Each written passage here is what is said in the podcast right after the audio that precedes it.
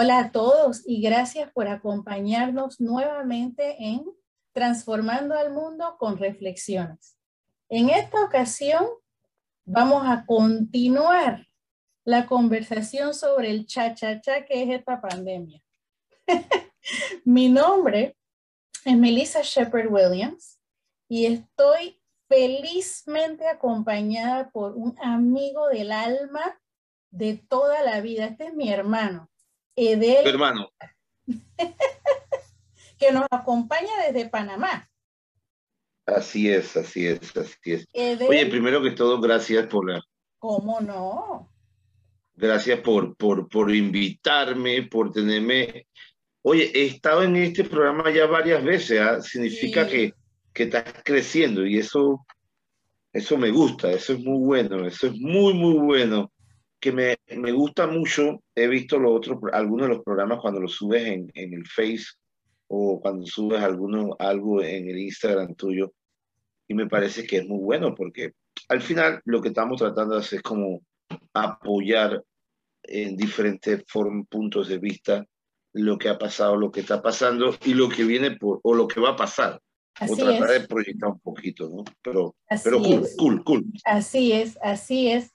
Y, y, y crecer es la prioridad. Crecer es, es el interés que tenemos en, en hacer este programa para que con reflexiones nos invitamos mutuamente a crecer. Y bueno, yo quiero compartir con la comunidad que nos escucha, especialmente si no han tenido el placer de escuchar tu melodiosa voz. Eh, hola, hola, hola. Guerra, Edel Guerra es ingeniero industrial y propietario de Edel Guerra y Consultores. Él se dedica con mucho tesón a apoyar a las personas eh, que individualmente o como empresarios están tratando de mejorar la forma en que ofrecen sus servicios a las comunidades a las que pertenecen y, que, y que lo hagan con un sentido de, de, propósito, ¿verdad? Así que yo estoy tan agradecida de él porque tú estás aquí para compartir con nosotros lo que tú estás aprendiendo, lo que estás compartiendo con, con distintas comunidades. Así que tirémonos al agua para hablar del cha-cha-cha que es esta pandemia. Yo le digo cha-cha-cha, te voy a decir por qué. Porque avanzamos, avanzamos en lo que es la salida de la pandemia y retrocedemos. Pero en el proceso de crecer en la vida, hay cha-cha-cha, avanzamos y damos pasos atrás. Pero eso es parte de crecer. No hemos salido de la pandemia. Estamos en una transición ya que hay ciertas cosas que tenemos más libertad de hacer que cuando estábamos en una cuarentena más restrictiva. Pero, pero es un proceso de adaptación, regresar a trabajar en persona regresar a la escuela en persona. Un montón de cosas están sucediendo y pues el mundo ya no es igual. Estamos dando un giro. En episodios anteriores, incluyendo los que, los que incluyen tus, tus palabras, ¿verdad? Hemos hablado sobre cómo, por ejemplo, las empresas están transformando no solamente su forma de operar, pero sus prioridades. Porque la pandemia ha abierto los ojos de muchas personas sobre, sobre problemas sociales que tienen generaciones de estar sucediendo y se manifiestan en, el ámbito laboral, se manifiestan en todas partes. Así que quisiera, escuchar tus reflexiones eh, con respecto a cómo va la cosa ahora, en el giro que está dando el mundo por causa de, de esta crisis global. Sí. Ah, mira, yo en, días atrás conversaba con, una, con un amigo, un gran amigo empresario acá en Panamá, y yo le decía que, que la gente realmente no se ha dado cuenta todavía que el mundo cambió.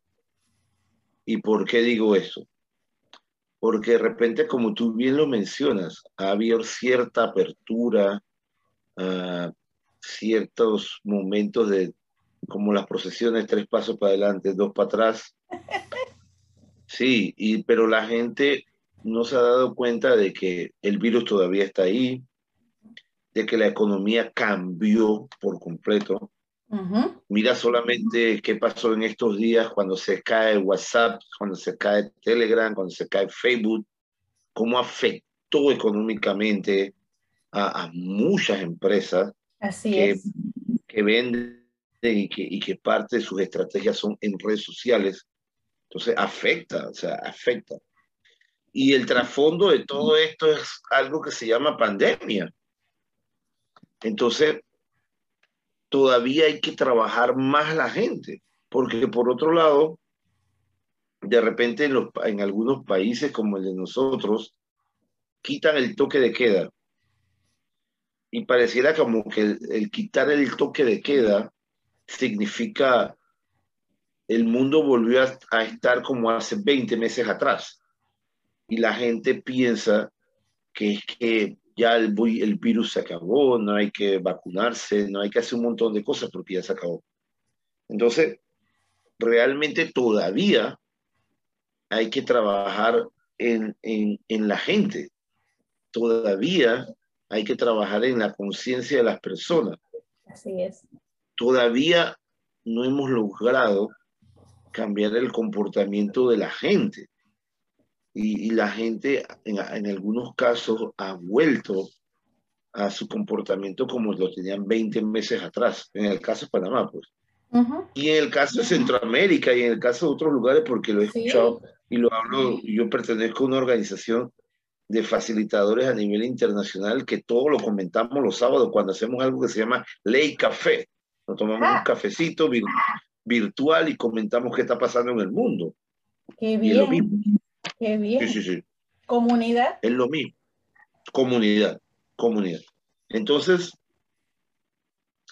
eh, sigue habiendo, se sigue demostrando, por otro lado, que el tema tecnología va a seguir fortaleciéndose más.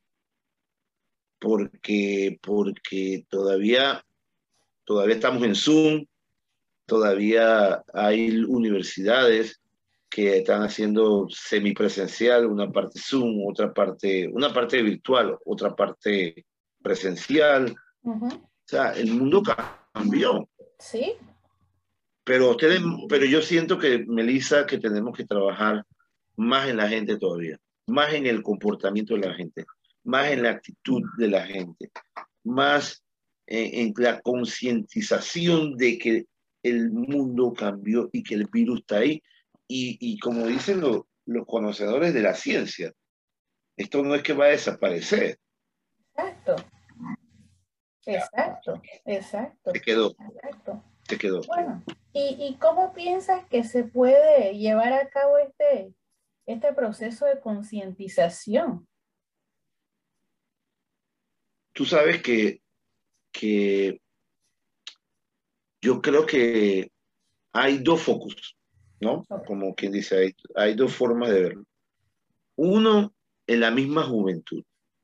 Uh -huh. O sea, la juventud hay que seguir trabajándola de que este es el, esta es la realidad. Aunque no quisiéramos, esta es la realidad. Entonces hay que, hay que ser más realista o más, o dar mejor información, más información de lo que se maneja en los diferentes países a ver, de repente, ¿por qué un joven sale a la calle? Uh -huh. Porque de repente se le da la información de que el día de hoy solamente hubo un muerto por, por COVID y que, y que el contagio eh, bajó un 80%. Entonces, obvio, cuando tú le das ese tipo de información al joven, uh -huh. el joven lo que piensa automáticamente es, ya esto desapareció, si nada más está muriendo una persona por una día. Una persona, exacto. Vamos para la calle. Exacto, exacto, exacto. ¿Sí? Uh -huh. Uh -huh. Entonces, a nivel, a nivel de los adultos, lo, con los adultos tenemos que hacer un trabajo más también de información, pero, pero un poco más profundo, digo yo. Un poco más de que realmente ellos sepan y se les dé las herramientas, porque por ejemplo, en la educación, todavía muchos, muchos profesores, muchos facilitadores no manejan la tecnología todavía. Y ya van 20 meses. Sí. Yo no sé cómo vivieron, yo no sé cómo vivieron los 20 meses. Difícilmente, difícilmente. Oye, la resistencia es cosa seria y el, y el miedo a lo nuevo, cosa seria. Claro, entonces, por un lado, por un lado, los estados tienen que trabajar más en eso, ¿no? Pero por el otro lado, hay que informar más lo importante o lo fácil que es para una empresa, para un profesional, para un educador, para las diferentes ramas de las diferentes profesiones, lo fácil que es la tecnología, porque realmente no es que sea difícil, es cuestión de atreverse, ¿no? Que yo creo que por ahí está. Entonces, ¿qué, ¿qué puede estar pasando ahora mismo? Yo en un live que hice por ahí en algún momento, le decía que, que, que cuando pasaran los meses, iba la, la, íbamos a volver al tema de temor y miedo. Ahorita mismo, todavía estamos, ahorita, mismo, o sea, ya, ya hubo un momento como de alegría, ¿no? ¡Uy, la vacuna! Ajá. ¿Sí, no? Ajá. Para y yo me puse... Eso representó cierto nivel de, de libertad. Sí.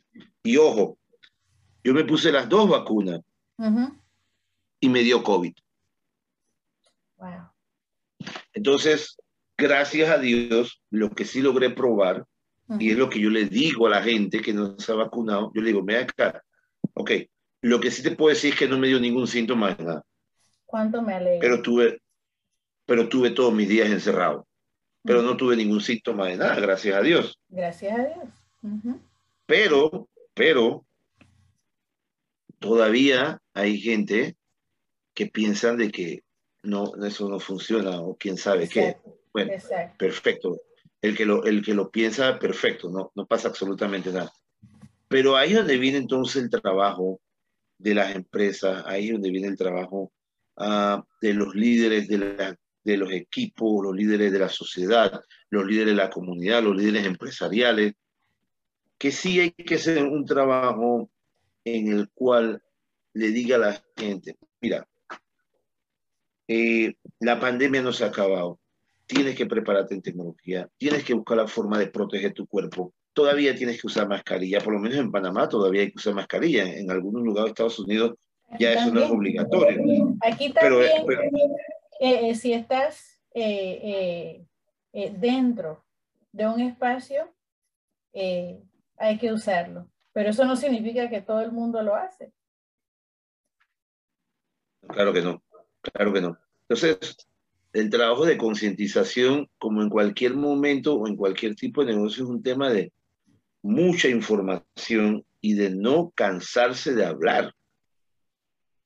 Repetición. Yo no. Repetición. Repetición. Es así.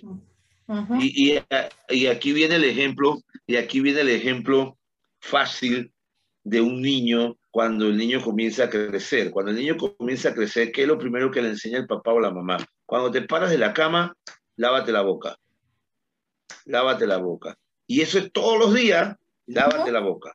Lávate la boca en la mañana. Es todos los días hasta que llega un momento que el niño dice, eh, eh, eh, eh, ya sé, papá, tengo que irme a lavar la mano, la boca. Ajá. Exacto. Proceso repetitivo convierte la mente en un proceso lógico y la lógica me dice a mí que cuando yo me paro tengo que lavarme la boca. Se, automatiza, se automatiza, ¿verdad? Así mismo.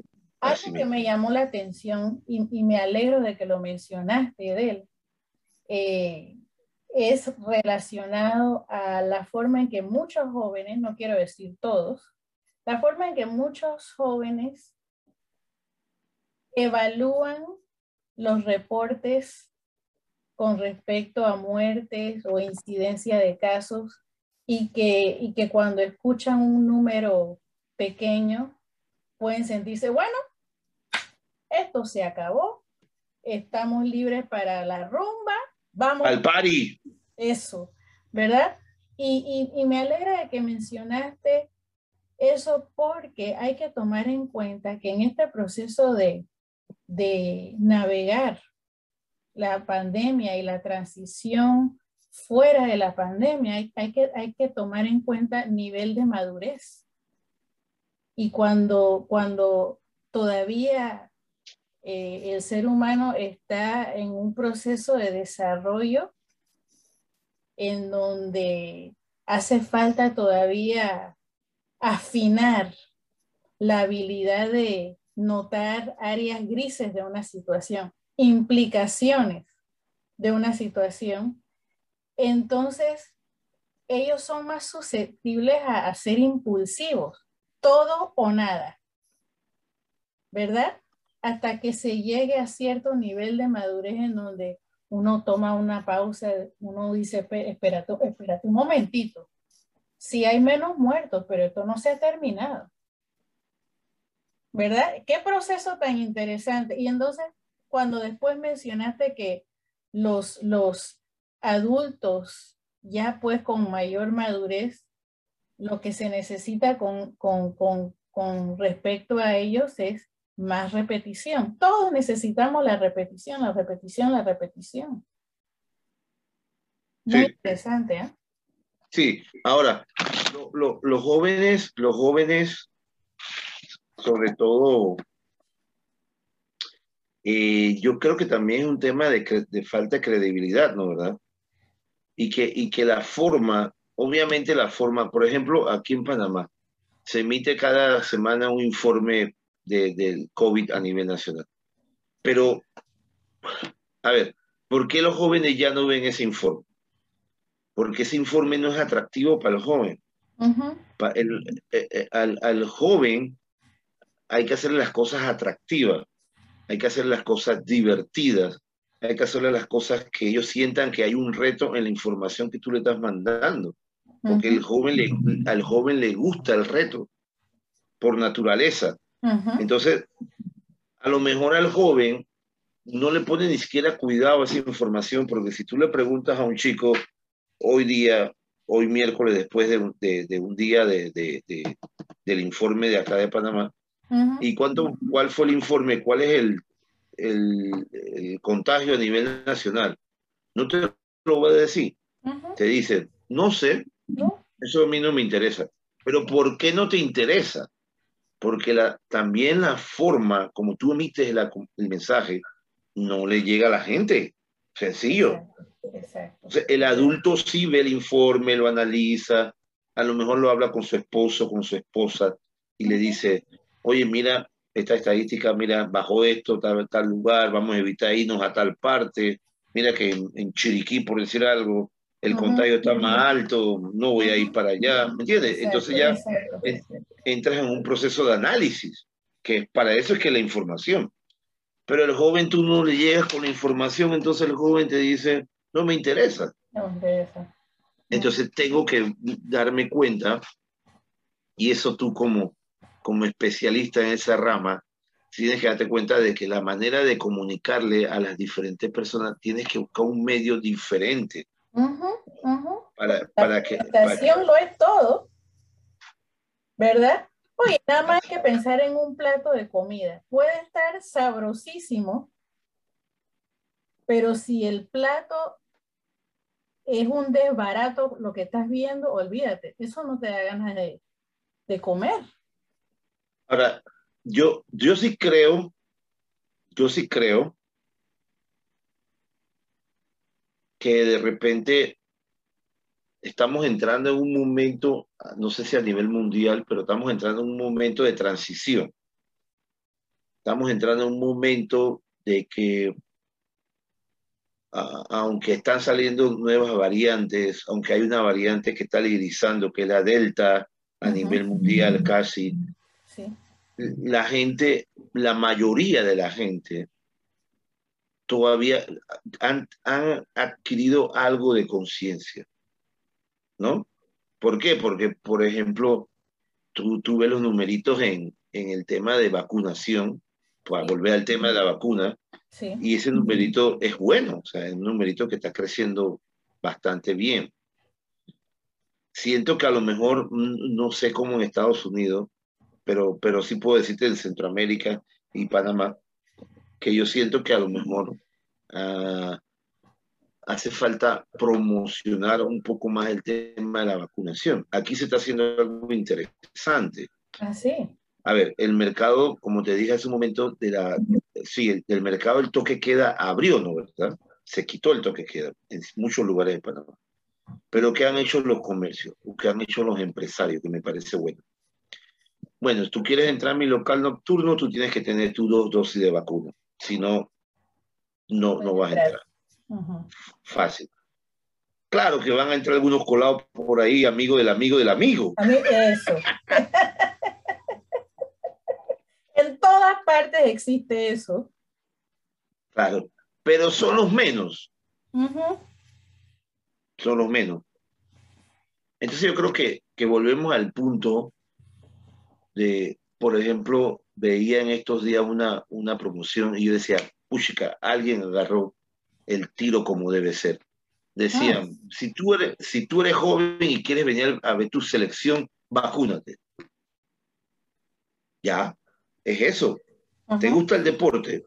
¿Te gusta la fiesta? ¿Te gusta hacer esto? Bien, estoy de acuerdo, pero vacúnate. Fácil, muy fácil. Y, ya ese es tu, tu pasaporte de entrada. Exacto, exactamente. Hay varios lugares en, en, en, en, California, donde estoy yo, en donde es esencial que muestres prueba de tu, tu vacunación para poder entrar. Bien. Entonces, ¿eso qué hace? Eso hizo que al día siguiente hubieran largas, pero largas filas de jóvenes vacunándose. Eso escuché. Eso escuché. Bien. Entonces ahí tú te das cuenta, el mensaje llegó. Sí. Otra vez, la presentación lo es todo. un, tema, un tema muy sencillo, que, que, yo creo que no hay que darle mucha forma a ese tema, ¿no? y, y, y, funciona, y, funciona, bien. Pero bueno, todavía nos faltan cosas, Melissa. Todavía nos faltan un par de cositas más. Yo siento que que, que todavía hay que seguir trabajando más, la mente de la gente.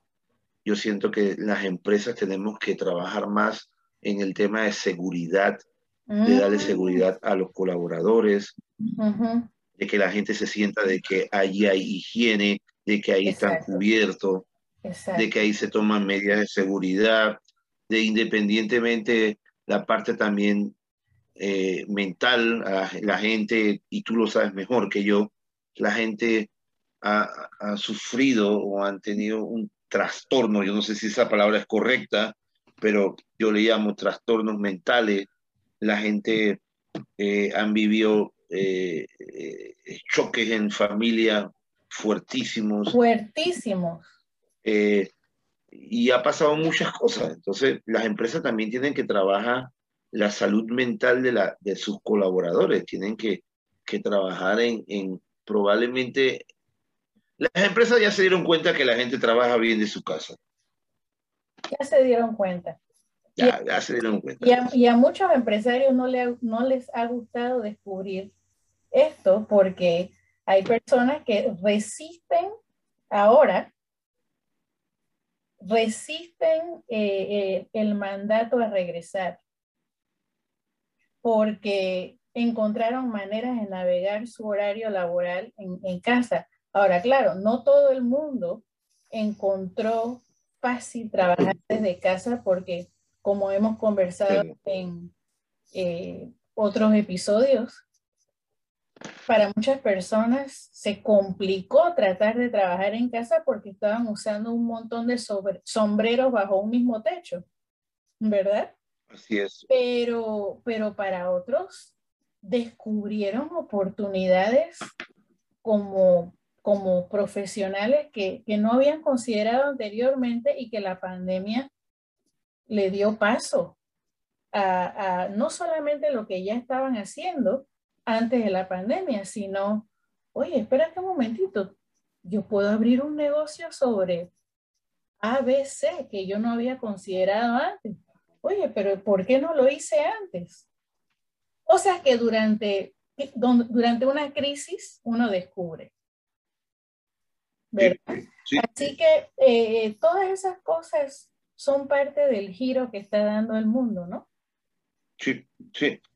Ahora, las empresas también, porque yo hablaba eso también con un amigo de, de una cadenita de restaurante aquí en Panamá, uh -huh. y, y, y, me decía, dije, algo así como esto, me decía, bueno, sí, se abrieron muchos, muchos negocios de comida en casa, pero esos negocios no van a durar mucho. Yo lo que tengo que hacer es resistir. ¿Por qué?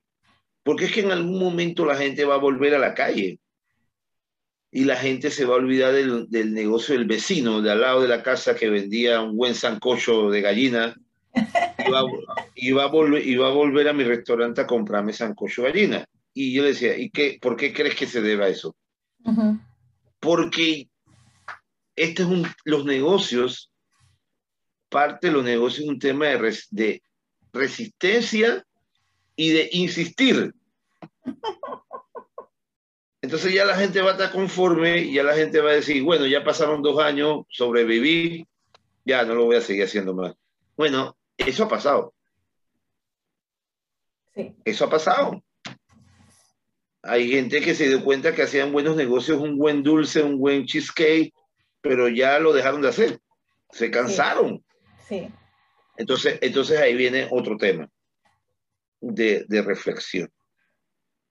A ver, ¿por qué la gente dejan de hacer algo que se descubren que son muy buenos?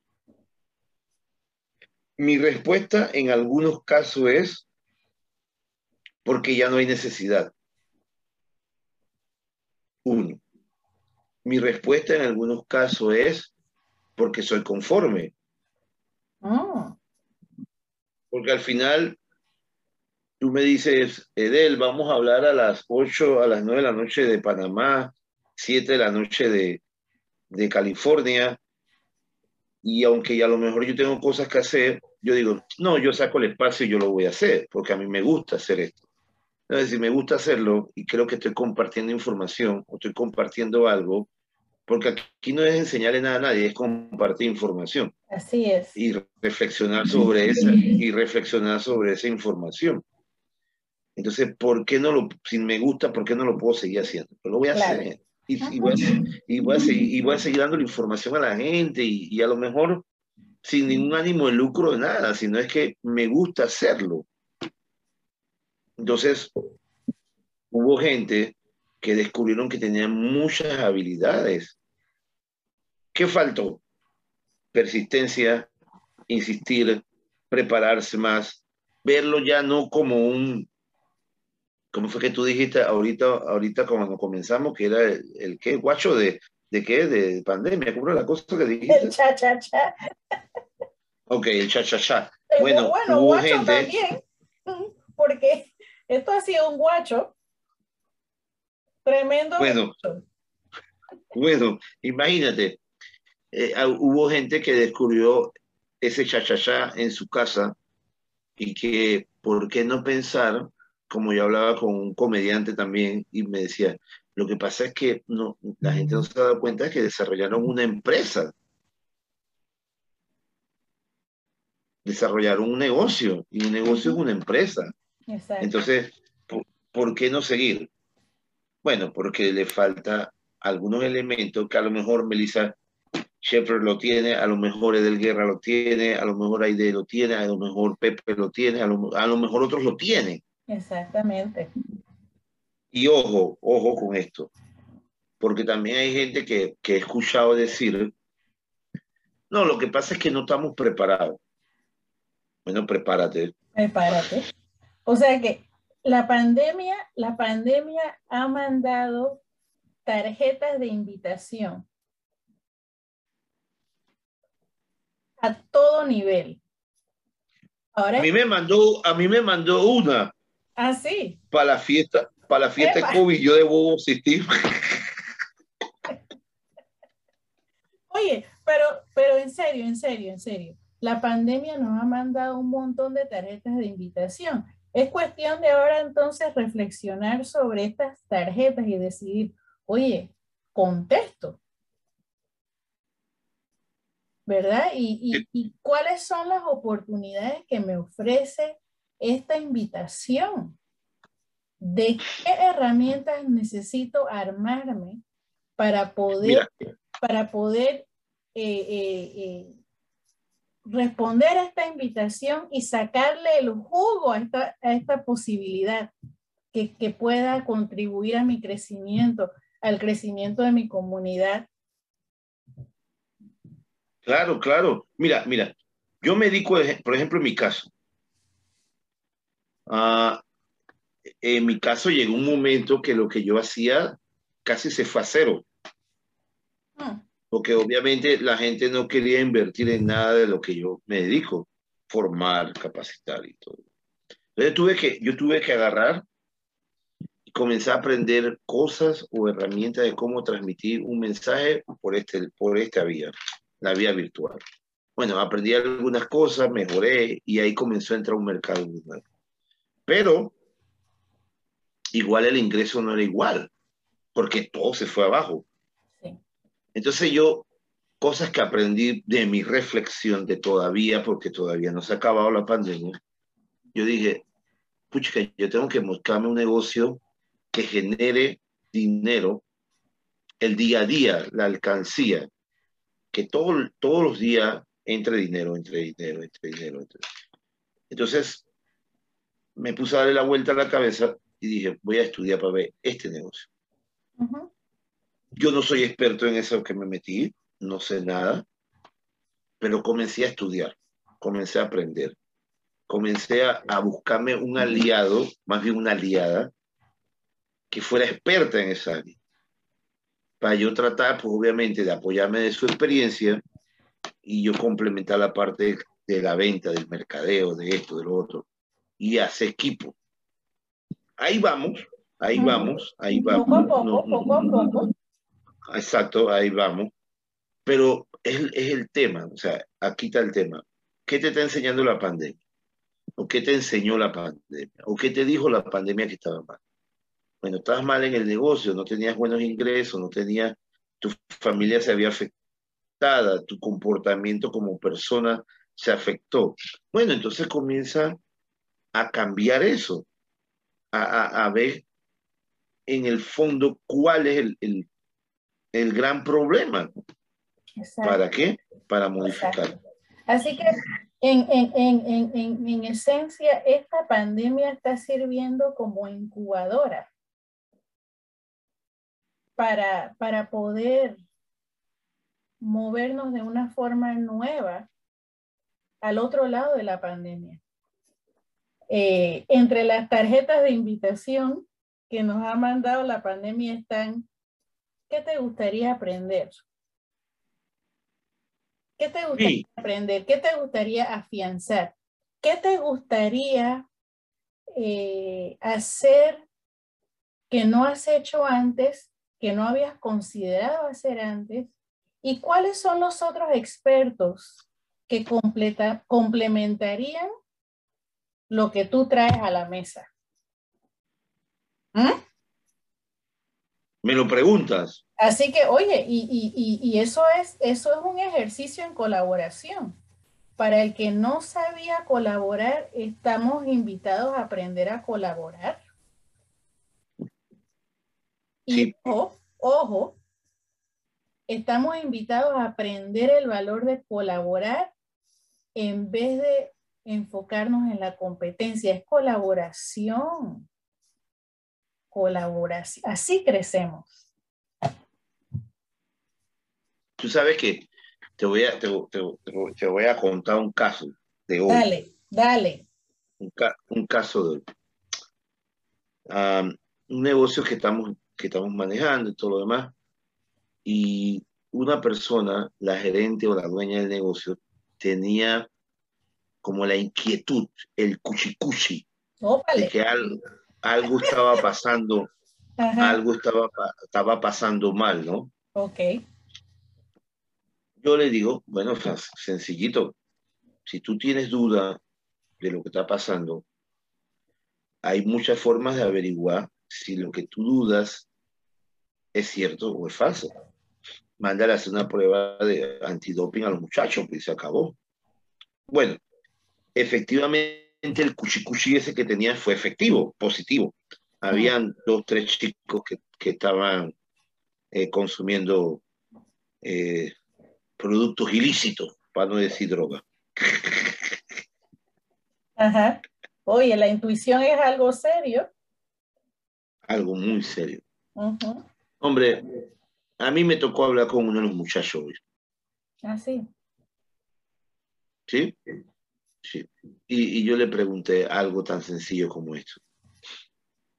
Dime por qué consumes droga. Porque yo no soy psicólogo, yo no, yo no soy especialista en esa área. Tú, la especialista eres tú, no yo pero yo sí, yo sí he estudiado el comportamiento de la gente. Entonces yo me baso en eso, porque yo lo que cambio en las empresas, en las empresas de lo que yo trabajo es comportamiento humano. Entonces, por ahí yo me meto, ¿no? Sí, sí, sí. Y el muchacho me dice, no, que lo que pasa es que cuando yo estaba niño, no sé qué, la historia patria, ¿no? Y yo le contesté, yo, sin ser psicólogo. Mira, tu historia no debe ser tu futuro. Porque si tu historia como persona fuera tu futuro, entonces yo también debería ser como maleante, una cosa así. Porque yo nací en un barrio muy humilde. Y porque yo haya nacido en un barrio muy humilde, no significa que yo no fui consciente de que tenía que hacer algunas cosas. Mm. ¿Por qué te digo esto? Porque yo todavía creo que hay gente que no se han dado cuenta que tuvimos 20 meses con pandemia y que todavía no para. Y hay gente que le ha pasado muy mal. Muy mal. Y yo no puedo creer que esa gente, claro, y yo, y yo, no puedo creer que esa gente o parte de esa gente sientan que, que todo es que, que ya estamos libres, porque ya no, ya, ya estamos eh, sin pandemia. Y yo tú creo que esa gente tiene que pensar, bueno, voy a volver a ser alcohólico, voy a, voy a volver a ser drogadicto, voy a volver a ser eh, delincuente, quién sabe qué, para ponerlo del lado malo, ¿no? Yo no, entonces si me voy a la parte de la empresa, o sea, yo no puedo creer que un líder de equipo entre a, una, a, su empresa y diga, bueno, amén, ya podemos a volver a lo mismo de antes. No, es que no, no es, no es, no es como antes. No es como antes, no es como antes, no es como antes. Y, y, afortunadamente, tu colega le prestó atención a su intuición para dar paso a esos exámenes necesarios. Y fíjate, algo que tú mencionaste de él sobre tu conversación con este joven me llamó la atención cuando le estabas contando sobre tu vida, ¿verdad? Eh, para que él pudiera comprender qué significaba eso de que tu pasado no tiene que ser tu futuro. Bueno, tú dijiste que tú te hiciste consciente. Palabra clave. Si no hay conciencia, nos quedamos estancados. Una historia desatendida significa que se repite y se repite y se repite. Así que ojalá el haber tenido esa conversación contigo le abra la puerta a él a finalmente atender, darle atención a esa historia, otro tipo de atención, para que su futuro sea nuevo. De la misma manera que esta pandemia nos está invitando a todos a darle atención a la historia, pero con ojos nuevos, que los empresarios lleguen a esta nueva situación, como dijiste tú anteriormente, poniéndole atención a la salud mental de sus colaboradores creando una atmósfera que les da la bienvenida si es que van a regresar en persona. Y si no regresan en persona, sea como sea que eh, estén colaborando, oye, ¿en qué forma yo como, em, como, como empleadora, por, por, por decir un ejemplo, ¿en qué forma yo puedo ayudar a que nuestra atmósfera sea más acogedora, que se sienta más saludable? ¿Verdad? Más saludable que antes. Así que un cambio de mentalidad, un giro en mentalidad en el ámbito laboral es una de las oportunidades que nos ofrece la pandemia ahorita. ¿Para qué desperdiciar esta incubadora? Y esta incubadora a veces más buena, aunque ya, yo la verdad que yo estoy saliendo todo el día y estoy full en la calle trabajando ya, pero no, todavía hay muchas cosas que la hago virtual, hay, hay muchas, muchas rutinas que voy virtual, mis clases de la universidad que las sigo dando virtual.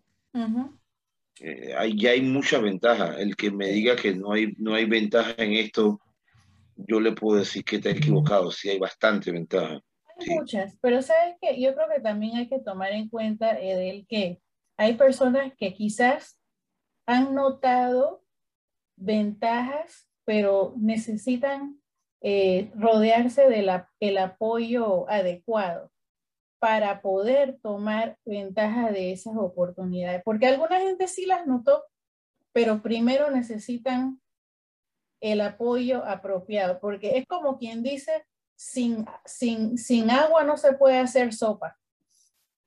No, y, que, y que esto es un tema también de orientación. O sea, no, no, todo el mundo, no todo el mundo tiene la paz para, para, para esto o la, o la habilidad para esto. Exacto. O hasta la, de, o hasta la destreza para esto. Es un tema, es un tema, es un tema de, de que de, tranquilidad y de disposición y un montón de otras cosas que hay que hacer, ¿no? exacto, exacto. Esas son las, como quien dice, los ingredientes que, que forman la base del sancocho. Así es, del guaguanco ese. Antes de prender la estufa. Oye, Del, yo pudiera conversar contigo por horas. ¿Cuánto te agradezco que hayas estado aquí compartiendo tus reflexiones, invitando a todos los que nos escuchan a transformar el mundo con reflexiones. Mil gracias. Así es, así es. Mil gracias. No, gracias a ti. Gracias a ti por la invitación, de verdad que sí. Y cuantas veces me invites y puedo, estaré. Adelante. Ah.